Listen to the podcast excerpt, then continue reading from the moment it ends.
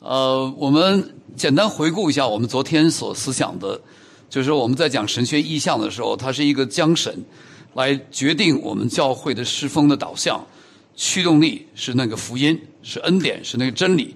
然后呢，外展的这个侍奉是仍然是被福音所塑造的。那我们在昨天谈到了福音不是一个所有的事，但是圣经中最重要的事。接下来谈说福音。不是一个简单的事，从旧约到新约，都跨越了福音，指向耶稣基督。他第一次来和第二次来，和中间今天国度拓展的工作，在他教会中的彰显。然后我们也谈到，呃，福音是影响所有的事情，包括我们的生活起居，我们的呃各种各样的生活都要被福音来塑造。那我们今天呢，实际要进入的呃第二个我们的神学意向。是恩典的更新，或者说是福音的更新。我们在这个接下来这个单元，我们要问一些问题，预备大家。就是说，一个教会的复兴，它的动力是什么？我们都刚刚唱的第一首诗歌非常的好，是谈到说我们的灵被苏醒，revival our soul，我们灵魂苏醒。那么，如果灵魂苏醒的基督徒和教会是有什么样的标志？那基督徒什么样的一个生命的改变、持续的成长，是合乎圣经的，或者说是能够从里向外的？最后我们会问：一个教会能不能有持续性的复兴？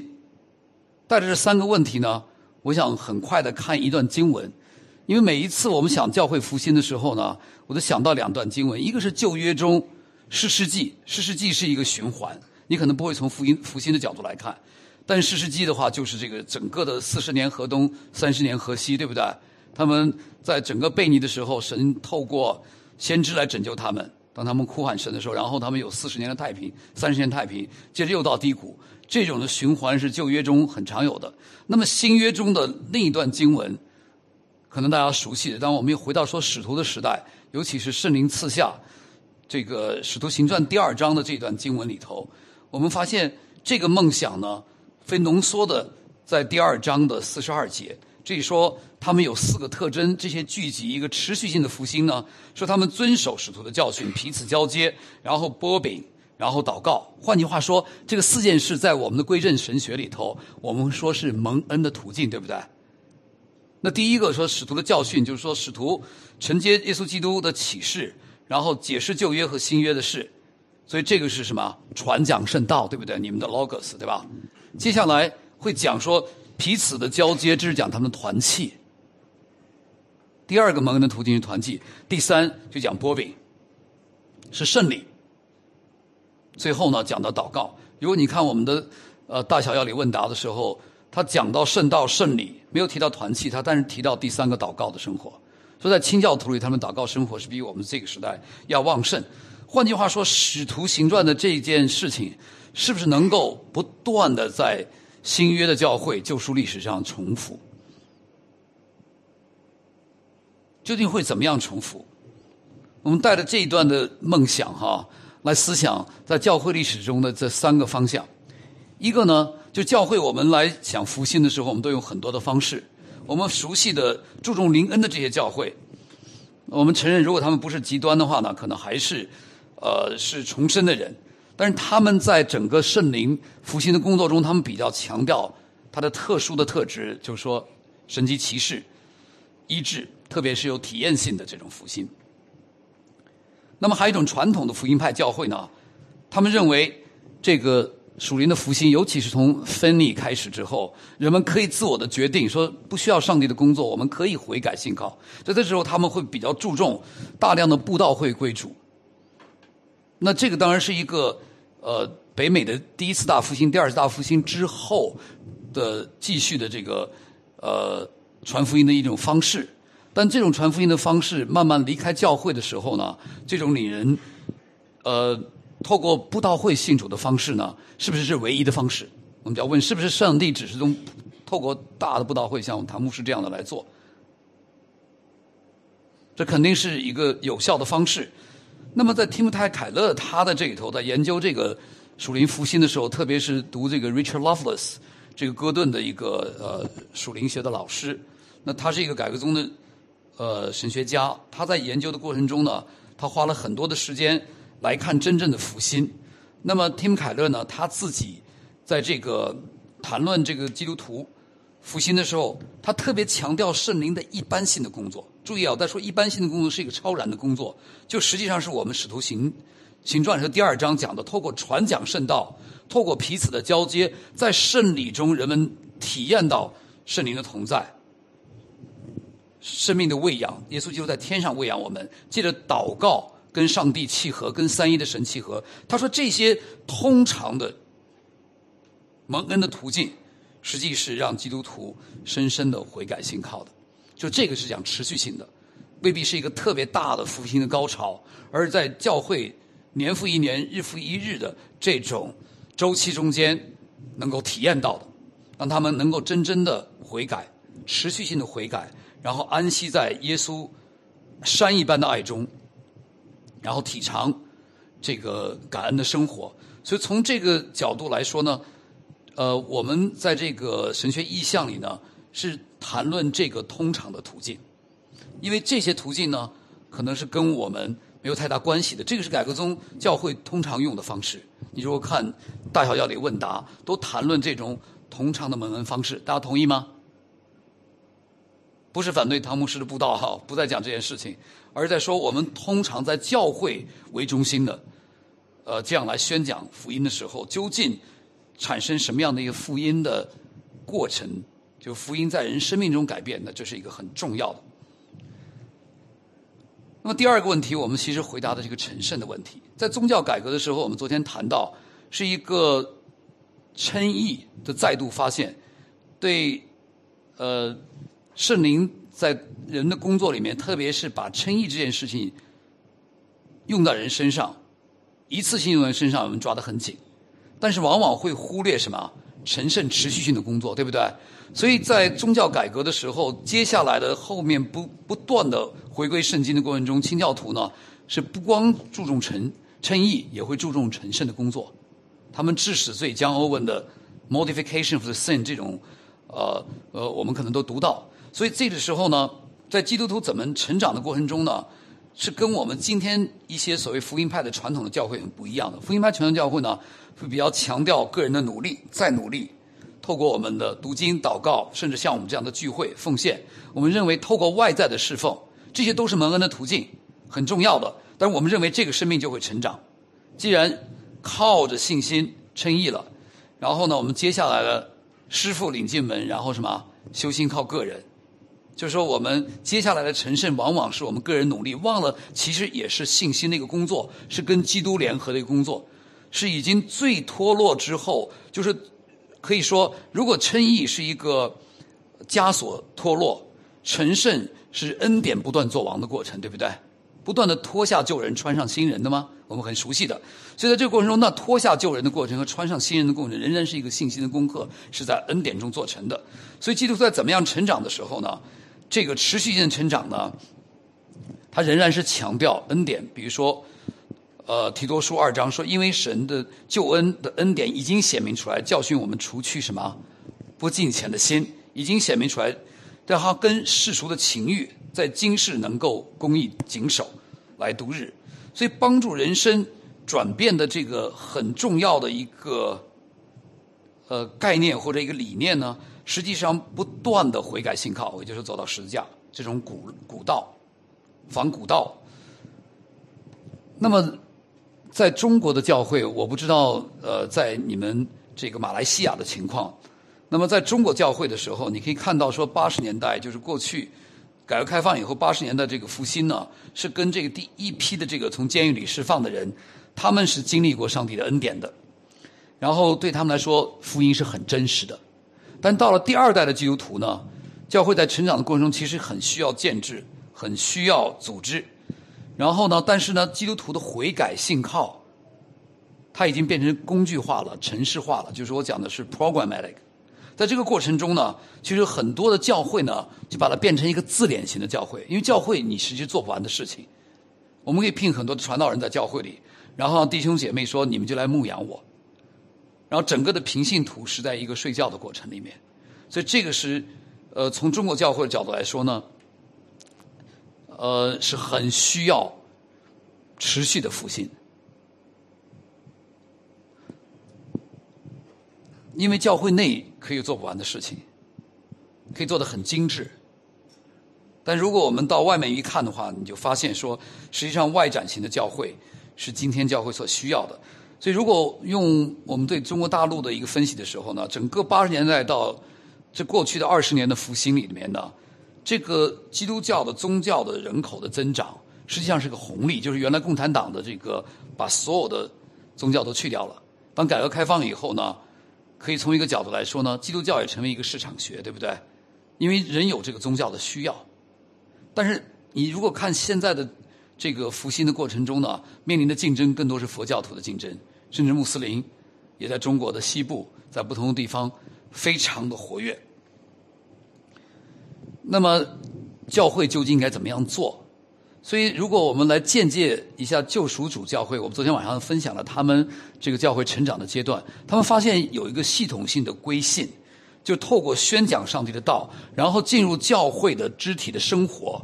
比如说，可能有一个很有恩赐的讲员，他只是把这些人的一些对基督教的戒心把它去掉了，但真正他是进入一个肢体的生活，看到这些人怎么样面对人生中的困境、疾病、婚姻的难处，然后怎么样靠恩典走过，怎么靠福音走过，这些人就发现说：“哦。”我如果成为基督徒是这样的生活，今天的人他不再只是说听完讲道以后他就不怀疑你讲道了，他在这过程中他需要看一看基督徒的生活。这两部分的话呢，他们就意识到福音有两个总结，就是福音不光是 A B C，福音是 A to Z，就是说是开始也是结束。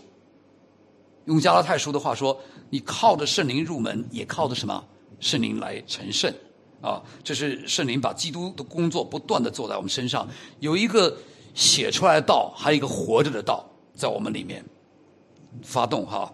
第二件事呢，他说职堂非常重要，与其不断的救一个半死不活的教会，不如产生新的教会。新的教会可以接触到新的人群。非常感恩你们这个教会，从过去的两千零八年你们牧师过来，零九年，这也就是五六年的时间。然后已经坐不下了，这是上帝的恩典。那这个就是一个直堂的结果。所以在昨天跟那个呃王牧师聊聊天的时候，谈到就是唐牧师在过去十年影响我们的时候，他是一个布道家。然后我们当时就问说：，那我们有这么多的归正的思想，但是没有那么多归正的教会，这怎么办？他说：那你们去直堂。其实他自己也是做布道家做久了，他为什么要直堂建立教会？是回到中心神学里头最有效的、长期性的影响一个地区、影响这个社会文化的话，是建立这个福音的大本营，就是上帝国度的前哨，就是教会。所以换句话说呢，你不断的建立新的教会呢，然后传递福音，然后经历福音。所以从这个角度来说呢，我们接下来的这个一段时间里头哈，我们到三点。我们什么时候休息？三点半要休息。哇，不行，我这个不能这么慢哈。啊，三点半，我们因为后面还有呢。这个我们在这主要是集中在前面三点，一个是福音沟通。福音的沟通呢，是讲来区分区分什么呢？无宗教和宗教和福音的三种途径。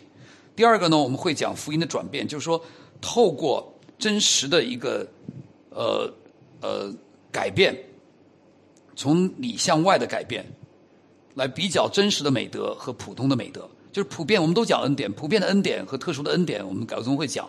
但是很多人是在普遍的恩典下生活了，并不是福音改变的，可能从来就是乖乖牌。在马来西亚，华人都非常有礼貌，真的比中国大陆很有礼貌。那你天然的这个恩典的环境，可能在基督教家庭长大，所以这个呢是我们要来分别的。第三种呢，就是呃来处理偶像。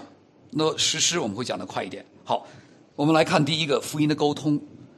在听不开的讲道理呢，我就抓了他一种不断的提醒，在旧约和新约里头都有三种方式，就是说有没有割礼的人，就是外邦人，这个就不遵守律法的、反律法的，或者说无上帝的人，你可以把无神论归到这一段。然后还有肉体上受割礼的，就是靠律法得救的，靠行为得救的，就是说属肉体的，我们讲这个上帝的百姓，在旷野里死掉的一些人。然后最后是内心受割礼的，所以你可以看到，呃，在旧约中会讲这这三种人，对不对？所以罗马书说，他并不是所有的以色列人都是什么真以色列人，还记得这个说法吗？所以我们用如果用神学的话呢，不是永恒的拣选，而是历史性的拣选。所有的以色列人作为一个民族是有一个历史性的拣选，但历史性的拣选跟永恒中的拣选不是一件事，不是这个呃，菲利比，而不是那个以佛所书说的。在耶稣基督里所拣选的，在创立世界所以这三种呢，在旧约中其实都有，呃，这些外邦人、无神论的人，和在约中但是没有得救的人。那我们今天话说，约中有得救的人，没有得救的人，就在这两方面。到新约的这个时候，实际这三种方式仍然存在。用一种总结的方式来说呢，一种呢，我们今天的后现代的无无神论、无宗教信仰。注重生活体验的人，今朝有酒今朝醉的人，用大陆话说呢，摸着石头过河的人，啊，那还一种呢，是人间的宗教，或者我们换句话说呢，是靠功德成义的。整个的中国的文化，如果佛教、儒释道，其实都是一个贞节牌坊，对不对？是不是这样的情况？那真正的被改变的，实际是分享福音、认识福音的人。但是，其实，在我们的宣讲中，并不是这么清晰的把这三类人分开的。所以，有一个发现，就是在你传讲中呢，有的人你叫他呼让他悔悔改信靠的时候呢，他基本上呢是在努力，靠自己做一个好人。但圣经中其实呼召的人不是做好人，是做新造的人，成为新创造的一部分。所以这两个是不一样的。做好人的话呢，是有一个好人的标准；新创造的时候呢，是从里到外翻新的一个人。所以这新约和旧约的这两三种的生活方式呢，就实际上在我们福音沟通的时候，跟别人传福音的时候呢，要清晰的把无神论的人，或者说反宗教的人、无法无天的人，和一种好像循规蹈矩的乖乖牌的人。这两种其实都是靠自己得救的，一种是我做的好，所以我能够上大学，我能够有一个挣得一个好的生活；还有一种说，其实我也不在乎怎么样生活。这两种其实都有自我中心的。那唯有一个反过来的，就中间靠着福音说我自己没有没办法得救。那这个究竟这三种的生活方式究竟怎么讲呢？听开了他这样说，他说实际上呢，拒绝上帝的人呢。有两种方式来拒绝，一个呢是整个拒绝上帝的律法，随心所欲的生活，这是一种反律法主义的生活，在教会中是比较少的，可能刚刚信主的人进来，他可能是这样的，喝着迷了，然后慢慢信主以后开始变化了。那么还有一种呢，在教会中大多数人有点像我们昨天看那个视频的，慢慢变成大儿子了。就是在教会中，我做这样的事情，做那样的事情，这是对的事情，这本来是没有问题的。可是他的动机和出发点呢，是很有问题的。他是以此赚取救赎的资本。我想借着下面这几个几个表达呢，来阐释我刚刚讲的福音的沟通。就说，由于在教会中呢，这种反律法主义，或者说，呃，无宗教是比较少的，因为至少基督教是一个宗教。是不是？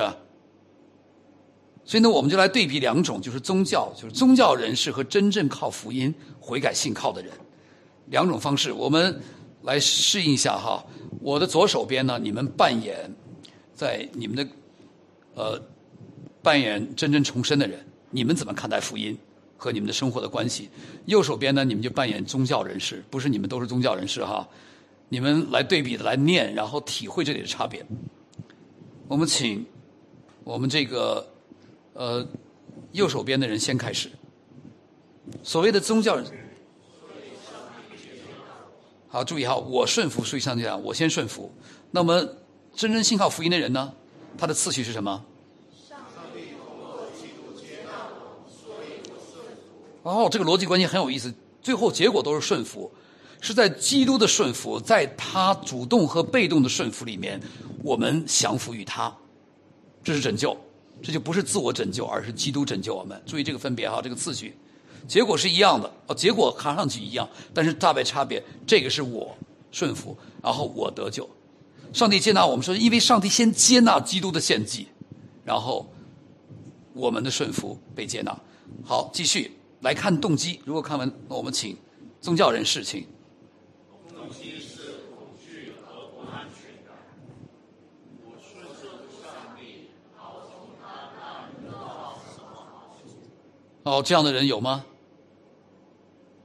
对啊，顺服是有好结果，在在在约中是的，是有祝福的，但这是他的最深的动机就有问题。接下来。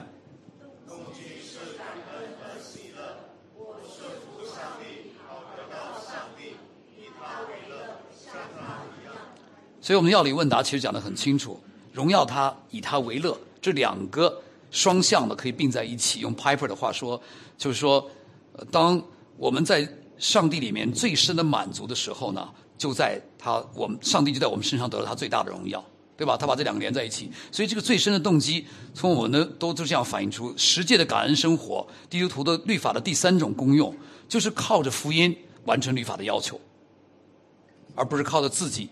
来完成律法的要求，而且你是不可能的，啊！继续往下，如果看完了动机，看完了这个次序，先来看我们祷告生活。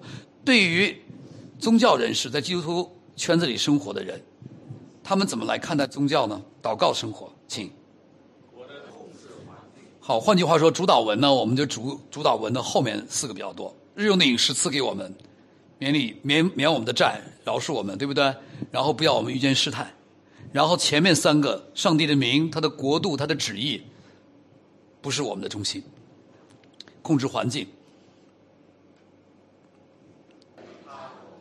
跟他同在契合，这其实不大容易的。你如果好好的查验我们成圣的过程中，我们落入这种的可能性是很大的。我举个我的例子，比如说我两个星期以前。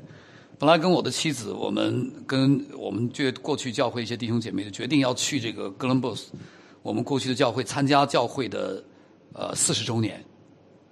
那我们作为被支持的宣教士，我想我想回去休息。但当牧师给我说：“哎，你既然来，你那天你讲道吧，题目都给我定了。”我刚开始说可以，我可以改一篇我的讲章。但是当我改讲章的时候，发现改不改不下去，必须重写的时候，我就在时间上有挣扎。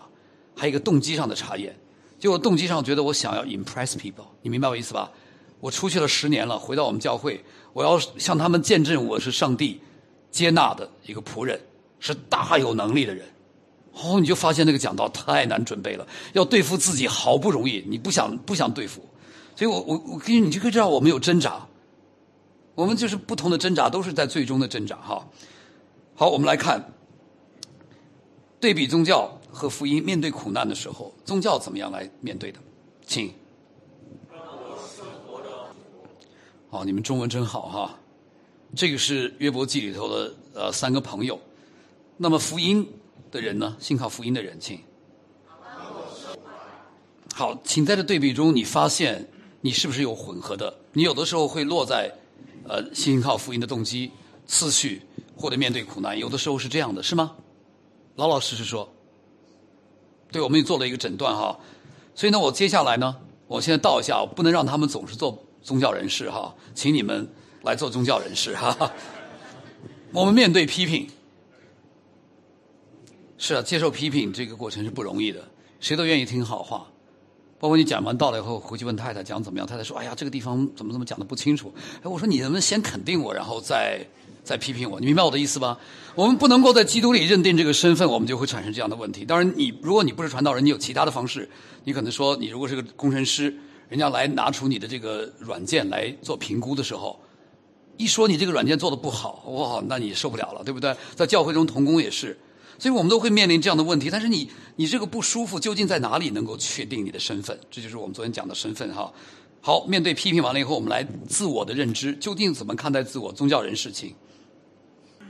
我比如说，我刚开始学习十一奉献，终于达到十一奉献，信主两一年多以后，然后我就看别人都是偷钱的人，明白我意思吧？所以我们就会马上倒过来，这是按照自己的标准、自我努力的一个结果。好了，福音产生出的硕果是什么？怎么认识自己？亲，就是在福音里面的勇气和谦卑是一个很重要的特质。当我们来看基督为什么来的时候。上帝要付上他儿子代价才能改变我们，所以改变是非常难的。当有一些灾难性的事情发生的时候，尤其特别极端的事，比如说在中国的广州有一个几年前有一个孩子被几辆汽车压过，都没有人看见。你看见这个事的时候，你就会觉得说这些司机很糟。但事实上，我们是不是同样的冷漠的人？我们不能这么看，我们可能不一定这么意识到。所以这都非常重要。这个 paradoxical 的这个方式，就是。既有呃，让我们意识到，其实我们也是同样的堕落，基于都是完全的上帝的 share grace，我们被蒙恩了。无论你过去是五十步，我笑一百步，你到多，其实我们都是负分在上帝的面前，我们都是他的，不光是罪人，我们他的仇敌是负分好，请这个我们来看偶像哈，往下走。我们实际的救主是什么？是基督呢，还是其他的宗教人士？一个男人在四十岁的时候失业，就是这样的。很多到中国大陆的人跑到北美移民，他为了孩子的缘故去，或者尤其是男士，然后跟妻子去。他马上失去他的工作的时候，他安全感就就没了。他原来所建立的那个网络安全的地方被破了以后，他就是这样。这是他实际上包括基督徒，所以他是活在这样的一个情况里活着。那靠福音活着的人呢？请你注意到，在我们这个对比过程中，你发现了些什么？发现教会，我们要想对外传福音或者诚实宣教的时候，先要教会醒过来，对不对？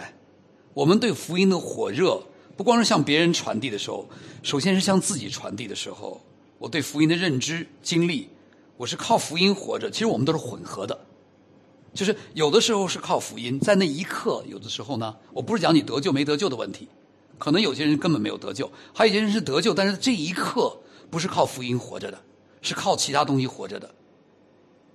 这是我要强调的。所以，当我们在对比的这个过程中呢，你可以看到，呃，宗教和福音。这个我特别讲宗教是是从负面的角度来讲的，不是从加尔文的角度。叫加尔文讲 religious，就他是讲的金钱的生活。他整个 institute 是在讲这件事。这这更多的是耶稣在登山宝训里头的这样的表达。所以呢，宗教的特点呢，你可以看到我们这里说，因为我的顺服，所以上帝祝福我。然后呢，他的动机呢，活在动机中，行善是为了得救。然后呢，整个生命是以自己的得失为中心的。然后这样的人呢，灵敏就会枯萎，无法安息，因为自己是自己的救主，或者有其他的方式来拯救非基督以外的。所以有可能在我们改革中的圈子里呢，是头脑中有很多教义的认识，但是常常呢，是没有内心动机跟这个正确的真理是调和的。就是有有这样的人，可能我们是 dead orthodox，有可能在我的教会有，在你们教会会不会有？我不知道。就是我们对真理很较劲儿，但是真理的正确的应用，我们可能是觉得自己会发生的。对圣灵的工作不敏感。还有呢，我们刚刚讲的是祷告只是为自己需求来祷告。那当来对比。真正靠着福音而活的，靠着恩典而活的人呢？这些次序就改变了。我们刚刚已经说了，就做一个总结哈。因为基督爱我，在基督的救赎里面，我有一个安稳，所以我来学习顺服，是在他的顺服里面顺服，不是在我的顺服里顺服。结果就是喜乐。有一次林牧师在我们那谈的一件事，他说：我们可能是讲完道了以后呢，这个人真是忧忧愁愁的。到永永远远，因为总觉得这个自己达不到上帝的标准。但如果你悔改来到基督的面前，你发现基督是完美的，被上帝接纳了，而且你现在透过基督，上帝看你的时候，如同基督一样的完美，这是称义。那陈胜也是一样的，往前走的时候，透过信心来致死自己的罪的时候呢，你会发现说，我们的祷告生活，我们的动机的查验，我们内心的深处的改变。所以在这个我们刚刚谈论的第一个部分里头呢。我们其实在谈论的是福音的怎么对待三种人：无神论的、无宗教的、无法无天的、反律法的人。都讲一一类人。还有呢，宗教人士，大儿子的方式，靠自己的努力达到上帝标准的人，这是不可能的。而只有是靠靠着福音，靠着耶稣基督的救赎，这是我们讲的，在沟通中要把这两种的症状都要说出来，以及让别人看到，就在你无论是你个人的传讲福音，在小组中间，还是在讲道中间，这都是的。好，第二个，我们来考考虑一个福音的改变 （transformation） 怎么发生。约拿丹 （Jonathan Edward） 他特别有一些文章来谈论。普遍的伦理和真实的美德，他既然说普普遍的伦理，就是说普遍恩惠下，一个从小到大，在一个学校是一个乖乖牌的孩子，在家庭是一个很循规蹈矩的，那这种人呢，他往往呢是看上去很不错，是一个好人。你有没有觉得，在你传福音中，像那个所谓的好人传福音是最难的？他现在的标准，他说我比你已经差不多，你们这些人不如我，对吧？是吧？你所以这个呢，普通伦理，如果归根到底一个总结。约拿丹就说：“这些人说到底还是为自己，而真实的美德呢，最后转向来是因为神。哦，这两个是很大的差别，动机和结果都不一样。在这个这个对比过程中，你发现呢，他这样说哈：普通的伦理中，活在这种的自然律中的人，这是我们天然养成的，从小到大都是这样来培养我们的。这个社会不断的向我们传扬这样的福音，就是说。”行善，其实它不是为上帝的，也不是为了行善而行善，行善为自己。你比如说，我为什么开一个公司是守法的公司，或者说我对顾客很好，原因我可以有再有回头客，对不对？还是生意，你看到吗？那一种当然就是我先来骗你，将来我也不管，我在旅游区，我赚你一把算一把。那你这两种人其实是从骨子里实际上是为自己的，你看到吗？他继续的叫你做好，就是为了最后他的还是生意做大。而真正的美善呢，是因为上帝的美善，因为基督的美善，然后才做正确的事。不是，你看，比如说你单独举个例子，让你明白，比如有多少基督徒愿意追求喜乐？我想很多人都愿意举手。但是如果你看圣经呢，喜乐是一个副产品，是归信上帝以后产生的平安喜乐。你单独去追求喜乐是追不到的，因为上帝自己是喜乐。是 Piper 为什么说上帝是福音？这些讲就说，你只有得到上帝的时候呢，你才能有。可是你如果先追自己，要追喜乐，追所谓的幸福，追男朋友，追女朋友，其实都是一样。所以这个普通的伦理和真实的美德对比的时候呢，你看到人改变的时候呢，也是类似的。在我们的华人圈子里，人怎么改变呢？我们基本上是透过道德压力的。让孩子恐惧。你举一个例子，比如说我们教育儿女的时候，我不知道你们在马来西亚，你们都学中文对不对？让孩子，你父母亲怎么样教他们学中文的？对他们来说，他可能不太想学。你怎么办？学中文很很有用啊！中国现在变强大了啊，这是一种说法。当然，更多的时候就是说你要好好学习，不然你看到吗？那个倒垃圾的人就是你将来去的。那么，你如果学得很好，你会像什么什么一样？你甚至举一些属灵的伟人，欧文这样的人是 Cambridge 的校长，哦，你听起来就不一样了。所以孩子觉得，哎，这，所以你基本上呢，你你你你基本上是鼓励他读书呢，是要得到另一个奖赏。所以你要好好学习。所以华人你可以看到，我们把孩子去读医、做医、做律师的，这都很多。你可以用很多的方式来鼓励孩子。小的时候，你来鼓励他。你虽然不是说现在告诉他，很小的时候当然有大房子、大车、高的工资，你可能用其他的方式来助长他的自我中心。这就是我谈到的这种，呃，透过压力。所以这种恐惧的话呢，或者施压的方式呢，他进入一种生生活的方式，到最后呢，还是当他失败的时候，就产生一种很无情的自私。他比如说做一个欺骗，他今天比如爸爸妈妈很希望他弹琴，他为什么没有弹琴？他会告诉妈妈他弹琴了。他为什么撒这个谎？他为什么撒这个谎？他可能原因是有不同的，可能是爸爸妈妈不高兴，还有一个说呢，其实我更想去玩我今天如果撒这个谎的话，我就可以去玩了。我琴弹过了，我可以去玩了。他有另一个目标，所以在这个时候，家里的这种这种教育的方式的话呢，实际上呢是把他培养是靠自己，透过压力来完成的。而圣经中讲人的改变的时候呢，律法是要求，但是从来律法没有能力让我们改变，对不对？都是恩典改变，然后达到律法的要求，然后我们愿意向世人说：“我喜爱耶和华的律法，因为是心被改变了，从里到外的。”所以在这里头，你看神的恩典的时候呢，整个圣经是特别强调人改变是被这样的事情所管的，说神也会管教我们，他爱的必管教。所以神救赎我们的时候呢，神向我们这些罪人做仇敌的时候，先彰显他的恩典，他先施恩给我们。如果比较彼得和这个呃犹大，差别在哪里？彼得是真正认识恩典的人，鸡叫的三遍的时候，他想起耶稣为他的祷告，他想起神对他的恩典，然后接着耶稣基督有三次来回复他，所以这个你就发现说，作为一个成圣的过程中，神在他每次公开的拒绝的时候，神仍然爱他。这是非常重要的，所以常常感恩的一个生活呢，是可以被改变的。我昨天已经提到了我们内心的改变，在这个呃呃这个呃卡森博士他提到了格林多后书和前书里头很多在捐赠的方面是靠的恩典，他会讲到基督的富足，然后呢为我们变成贫穷，然后鼓励我们。而不是说他他没有他也可以完全这样讲，他说我是使徒，保罗说我现在命令你们奉献也是可以的，因为神的律法要求我们奉献。但是你看到说，当你从感恩的角度来的奉献的时候呢，他是来用神的慈悲劝我们，这是产生内心的改变的。丈夫爱妻子也是一样的。我们看看过了这个福音的沟通三种人，然后对比这两种的这个呃真实美德。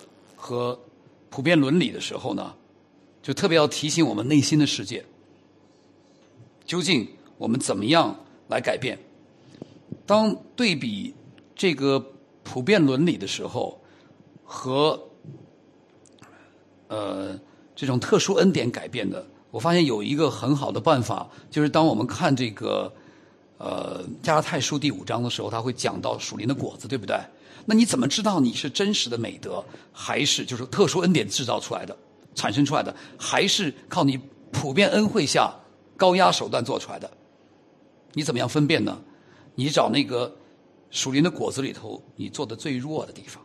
因为有的时候，比如说这个人就是蛮平静的一个人，你说哎呀，这个人非常的 peaceful，很爱主，很很有节制，但这个人天然就是这样比较有节制的，明白我意思吗？那你要找他，比如这个人特别不节制的地方，他怒气冲天的人，你找你最弱的那个地方，那个是地方呢，往往是你一定要依靠圣灵能做成的，你靠你天然的是没法做成的。你找你的这个品格中最弱的地方，从那儿下手，那地方最容易断。这个的时候，你就会发现，啊，你的那个改变是靠哪一种来改变的？make sense 吗？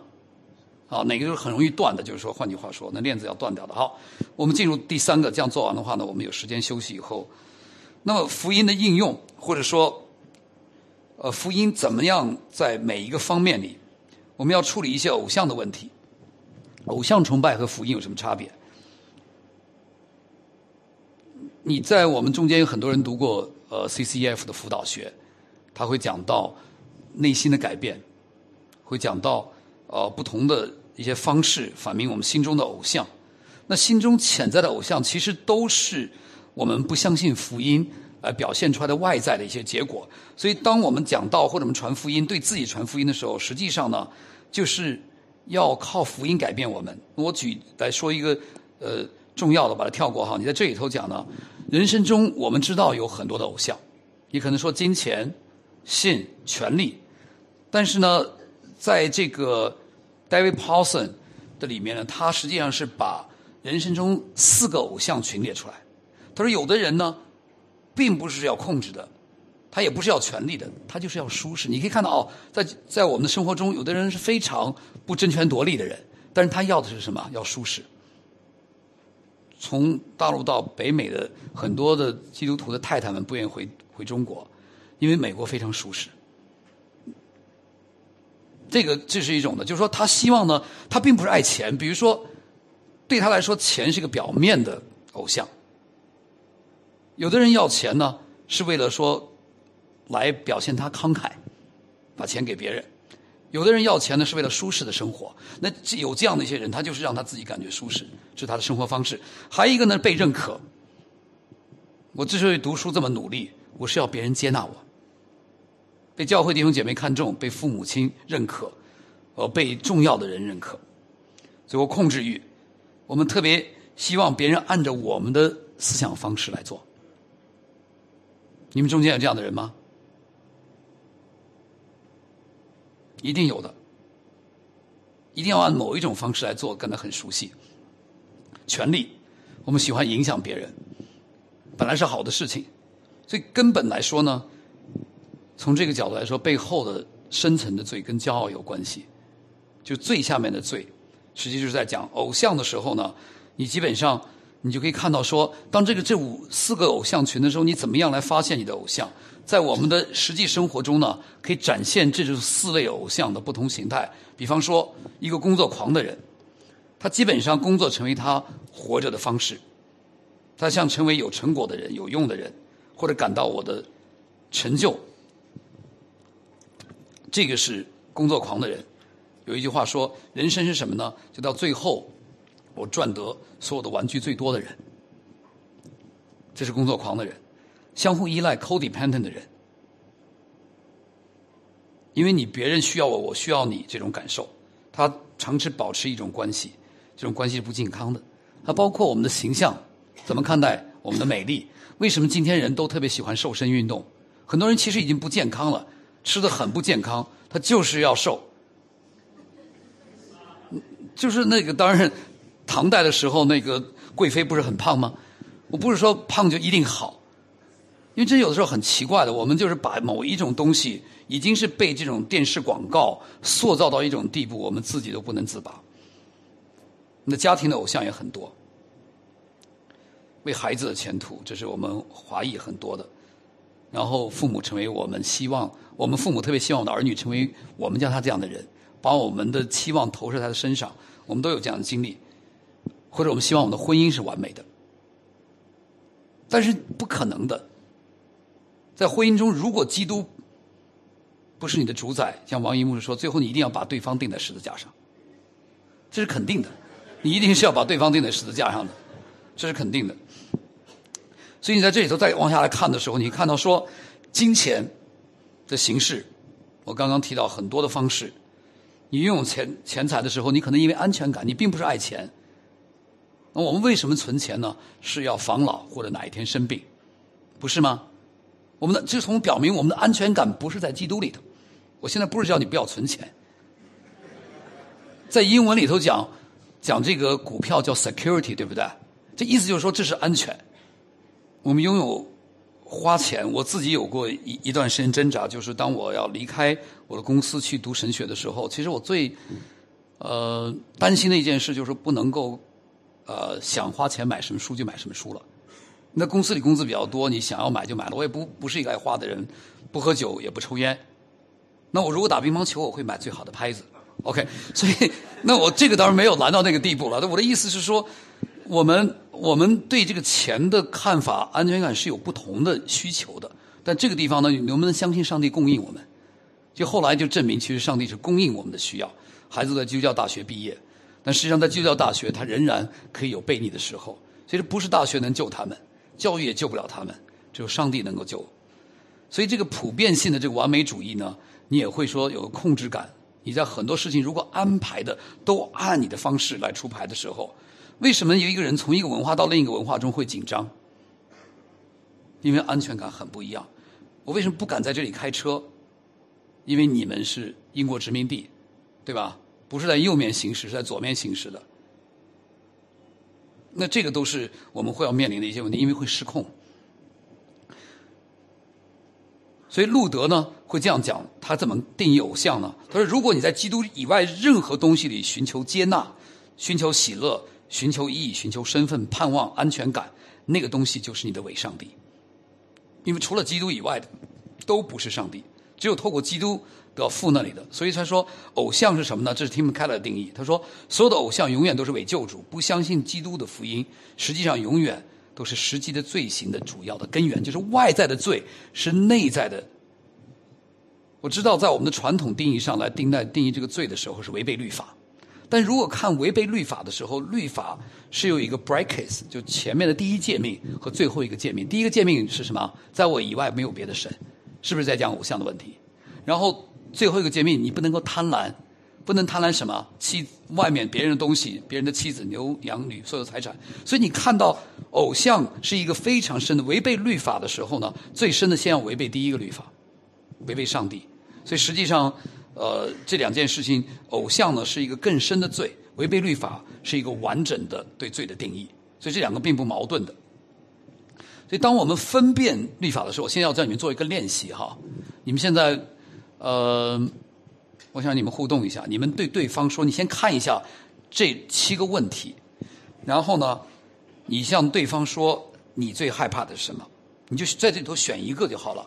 然后呢，彼此祷告，就说找一个，你们可以，你们有这样的练习吗？平常，哦，你们都太自我生活哈。基督徒没有团体是没办法成圣的哈。我们现在在讲福星，所以你们要锻炼一下哈。就是说，你最害怕的是什么？然后呢，什么是导致你会是对生活的欲望？有的时候突然，上帝把你最亲爱的一个东西拿走了。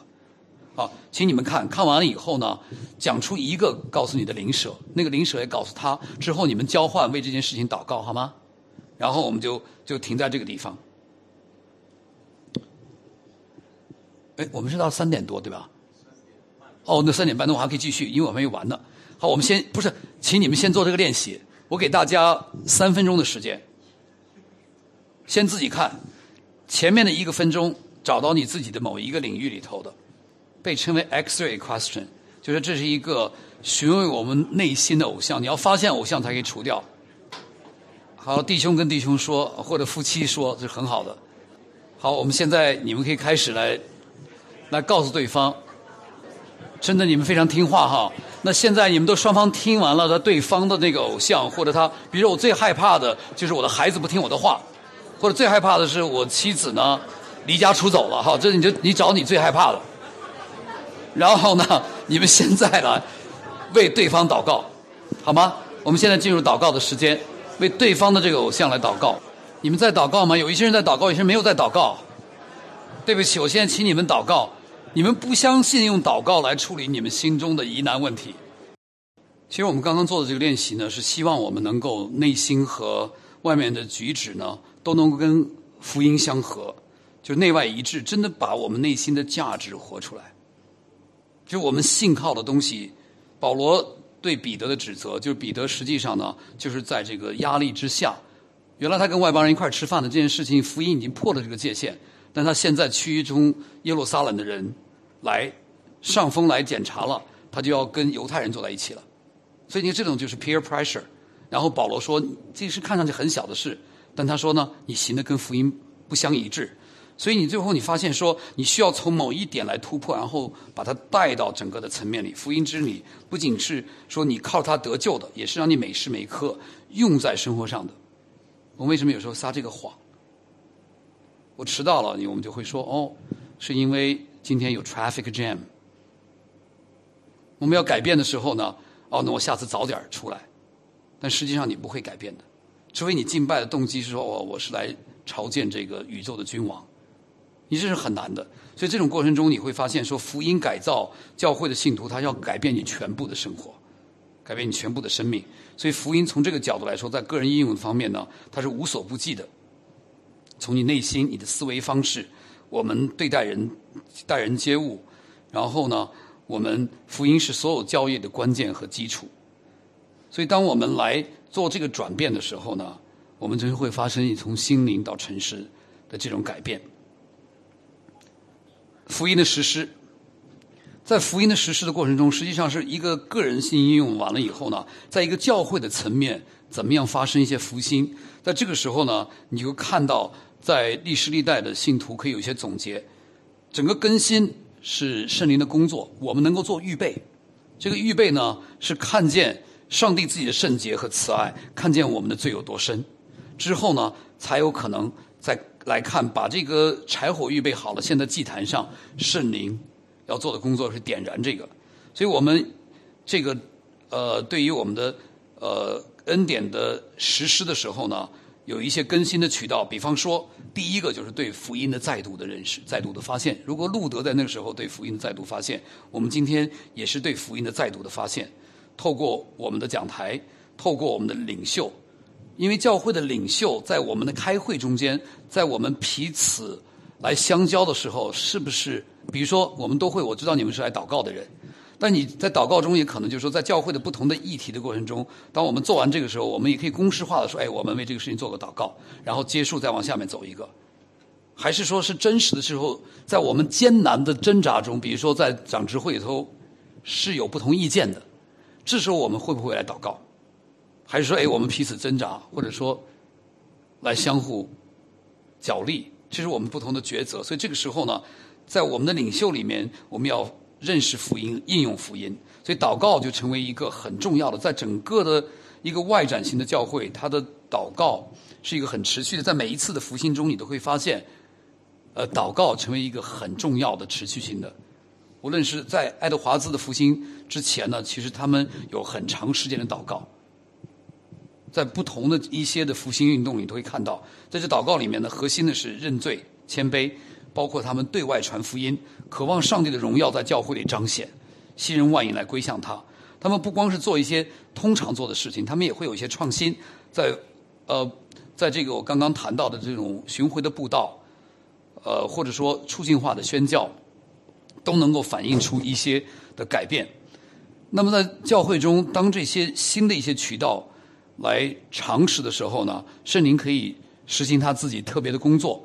那么。会有一些标记产生，比如说，在教会中经常来的人，挂名的基督徒来归信。我的意思是说，他原来在教会中很多年，然后是爸爸妈妈也信主的，然后他自己在教会中很长时间，但突然醒过来了。他跟他牧师说：“其实我，其实原来我并没有信主，就是说我只不过是个有神论者。”在中国大陆很明显的，好多人从一个无神论变成有神论了，他就以为他信福音了。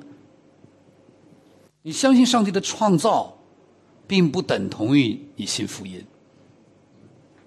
所以这些挂名的会友呢，归信基督；还有一些呢，暂时睡过去的，这些变得火热，然后非信徒呢，被这个福音本身所吸引。你知道，可以被教会的很多的 program 吸引的。我我的女婿是美南基金会的一个牧师，他刚刚呃开始他的侍奉呃第四年。然后我们这次在中国见面的时候，他读了一本书，就跟我分享。他说，这本书告诉他一件重要。他说，如果教会中呢，呃，有团契聚会，那我们团契聚会有很多好的东西。可能有的时候是因为我们的交谊，有的时候可能是因为点心，有的人是有不同的原因。但是他把所有这些交易都去掉的时候，他说，这个如果把这些东西都去掉，你们的对话还是什么？就是你们谈话的内容是什么？你们还会聚会吗？就说你们彼此交往里头是因为福音在一起。还是因为外在的东西把你们连在一起，我觉得这个实际上是蛮重要的。我不知道你明白了我的意思吗？就是我们在我们在我们会谈论一些事情，在教会中呢，肯定有很多，比如说我们会谈论学业，我们会谈论工作，真的这都是蛮重要的事情。可是当我们的对话的焦点是不是福音对这些学业的影响、对家庭的影响，这就不一样了。因为换句话说，你把福音去掉，其他东西还能维系这个团契的话呢？这是一个很危险的团体。如果你把其他东西去掉，然后人们还被福音所吸引，这个就更加真实了。就是这是玩真的哈。所以在在在社区个人的更新，就是说在我们的呃 revival，或者说我们更说是一个 awakening，我们没办法说明天教会复兴，这是圣灵的工作，但是我们可以预备这个呃苏醒。从这个角度来说呢，不光个人的更新，还有一个教会 corporate 的一个整体的，在他的敬拜里面，在他的神学的深刻性上，就他的讲道里头，不光是让非基督徒能够，然后听懂了，然后非基督徒都饿死了，不是这样的讲道，他能够像我们说昨天谈到的，这个福音不是一个简单的事，从整本圣经来指向基督，讲指向上帝的荣耀。然后呢，它在社会上会有影响力的，福音更加的广传，对文化有影响，一些好一些事情改变了。所以英国的复兴实际上有关系。如果你看英国的复兴和法国的大革命两个不同的，法国之所以那个大革命很多人上断头台，然后英国的也有也有过这个同样的皇室的问题，最后他们为什么是变成光荣革命？是跟前面约翰威斯里的这个 awakening 很有关系。所以这两个在天主教的这个里面，对福音的呃被曲解或者被矮化或者被遮盖，和同样的把福音像光一样的带出来和产生的影响就很不一样。所以这个呢，是我们今天下午的第一讲要来谈论的。嗯，有没有什么问题？我们在一刻嘛，我们现在刚好在这儿可以休息。如果有问题的话呢，你们中间可以写个条子。我知道你们都非常的。比较 shy 哈，不太好意思。刚让你们承认你们的偶像都不太愿意。不过这也是很隐秘的事情，也没什么可。好，我们我们休息十分钟还是十五分钟？来报告，好。